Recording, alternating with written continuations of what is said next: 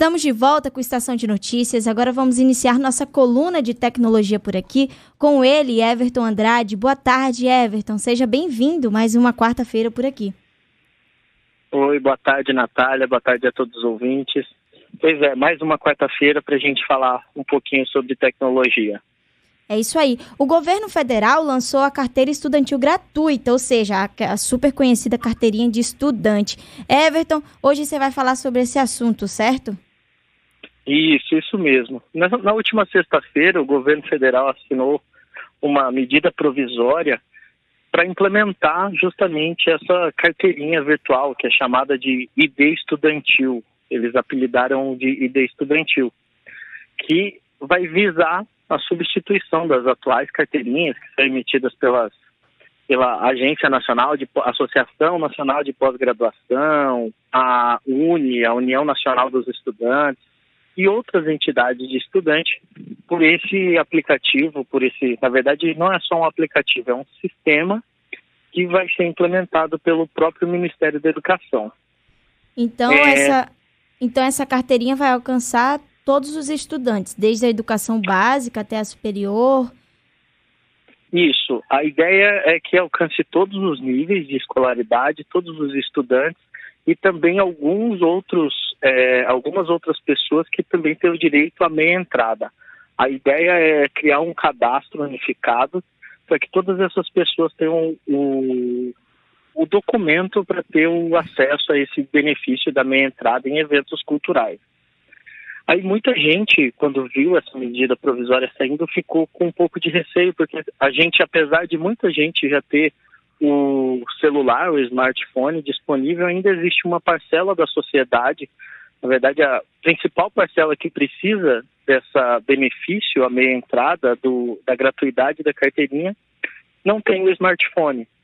E o governo também pensou nisso e vai implementar essa gratuidade através de carteirinhas físicas serão emitidas pela Caixa Econômica Federal. Então, quem não tiver o smartphone para gerar a carteirinha no próprio celular, pode procurar uma agência da Caixa e daí emitir essa carteirinha física. Everton, isso é muito bacana, né? Porque, afinal de contas, vai acabar alcançando todo mundo, não só uma parcela da população, mas todo mundo, todos os estudantes. E essa carteirinha, esse documento, salva muitas vidas, né? Para pra gente que é estudante, que dá para utilizar bacana no cinema, no teatro. E o legal Sim. é que será tudo digital e quem não tiver um smartphone, um smartphone, como você acabou de falar, também terá acesso. Como esse documento vai funcionar a partir de agora, Everton? Sim, é, a, a ideia é que comece a funcionar dentro de 90 dias para estu, estudantes de nível superior graduação e pós-graduação. E no ano que vem começar a implementar para as outras pessoas que têm direito à gratuidade e também estudantes das outras modalidades de ensino, ensinos técnicos, tecnológicos, ensino médio e fundamental, também a partir do ano que vem vão poder ter acesso, poder estar emitindo essa carteirinha digital.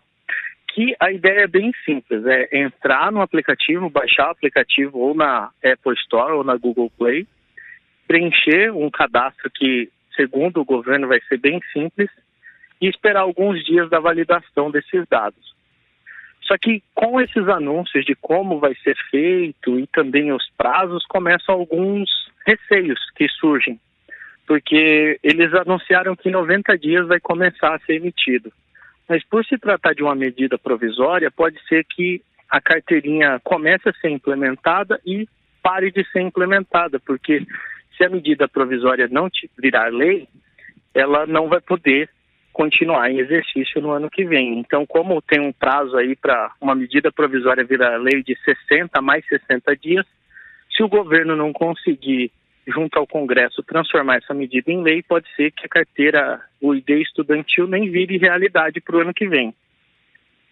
E, além desse receio da regulamentação legislativa que a gente tem aqui no nosso país, também tem algumas preocupações técnicas que ao se cadastrar na, no ID estudantil, a gente vai ter que ceder bastante dados para compor um banco de dados que o governo está chamando de Sistema Educacional Brasileiro Centralizado.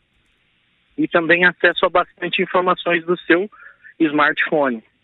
Então, como não fica claro como o governo vai utilizar tudo isso, tem bastante profissionais da área de segurança preocupados com a privacidade dos usuários. Então, para que o governo vai estar usando isso? Ele fala que vai pegar informações socioeconômicas e de histórico também para compor essa base de dados. Então, por que o governo quer isso, sendo que ele já tem acesso aos históricos? Então, isso está meio nebuloso ainda. Espero que até ela começar a efetivar, isso seja é, de fato esclarecido. Outras preocupações técnicas é como o governo vai validar toda essa massa de dados, se a gente já tem tanto problema com servidores públicos, na verdade falta servidores públicos em todos os órgãos, como que eles, vai, eles vão arrumar mais servidores para validar todos esses dados? Sendo que quando era feito de forma descentralizada pelas agências, já levava algum tempo. Então, como o governo vai viabilizar isso? Então, algumas questões técnicas que têm que ser esclarecidas aí nesses 90 dias para ver se o ID estudantil vai de fato virar uma realidade.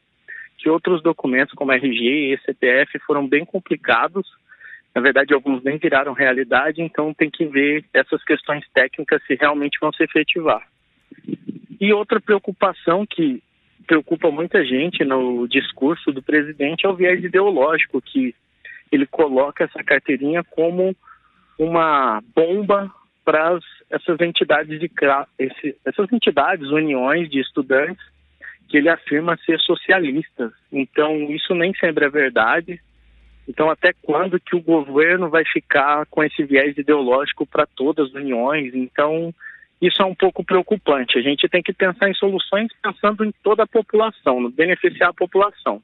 Quando virar, virar programas governamentais com viés ideológico, isso não é bom. Não é bom nem para um lado nem para o outro. Everton Andrade, nosso colunista de tecnologia aqui da Rádio CBN Amazônia, trazendo ótimas novidades, ótimas dicas aqui pra gente. Everton, eu quero agradecer sua participação mais uma quarta-feira aqui na rádio. Eu que agradeço, Natália. Um abraço. Até a próxima semana. Até a próxima semana.